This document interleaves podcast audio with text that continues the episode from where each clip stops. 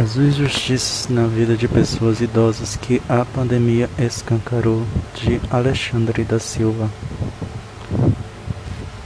Injustiça é uma das piores sensações que acometem o ser humano, gera pensamentos ruins, desesperança e tristeza em relação ao mundo, às pessoas, à sociedade, às leis e até aos valores éticos vigentes da época.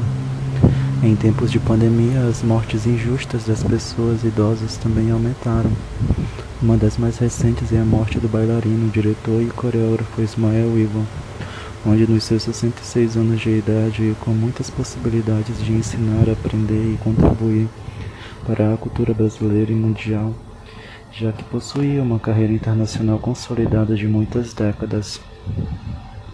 Ismael Ivo teve uma carreira brilhante no exterior e participou de movimentos sociais importantes no Brasil em prol dos direitos humanos, principalmente pela luta antirracista. Em 2017, ficou à frente do Balé da Cidade o corpo de baile do Teatro Municipal de São Paulo e foi acusado de assédio. De lá para cá foram dois AVCs, contaminação e morte pela Covid-19. Anique Lima Ovo Anique Sempre lutou pelo seu desejo de ser mulher trans e aos 65 anos nos deixou após um legado de resistência e luta pelos direitos para a população LGBTQIA+. Foi presa diversas vezes, principalmente no tempo da ditadura. Ela entendia as vantagens de ser uma pessoa branca e se compadecia da injustiça de que sempre aconteceu contra as pessoas LGBTQIA+, negras. Sofreu as discriminações causadas por alguns profissionais da saúde e também por pessoas LGBTQIA+, jovens. Dividia sua casa com outras pessoas trans que não tinham onde morar, ultrapassar os 60 anos. Sendo uma pessoa trans é um fato não tão comum no nosso país, infelizmente.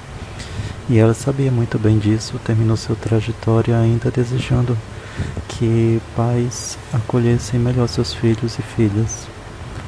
O tempo para a aplicação da vacina foi injusto com o autor João Batista Akayabe, exímio contador de história, um griote por excelência, que já brincou com minhas filhas nas atividades que realizava nos SESCs da capital de São Paulo e que sempre será o maior intérprete do personagem Tio Barnabé. Foi também professor de teatro e locutor, onde já a partir dos 16 anos atuou no movimento negro e fez trabalhos com jovens da antiga FEBEM. Testou positivo quando iniciou a vacinação para sua faixa etária. Perdemos uma personalidade de extrema importância para a nossa cultura brasileira. Mas essa demora para tomar a vacina e evitar a morte de Covid não fez somente ele de vítima, infelizmente.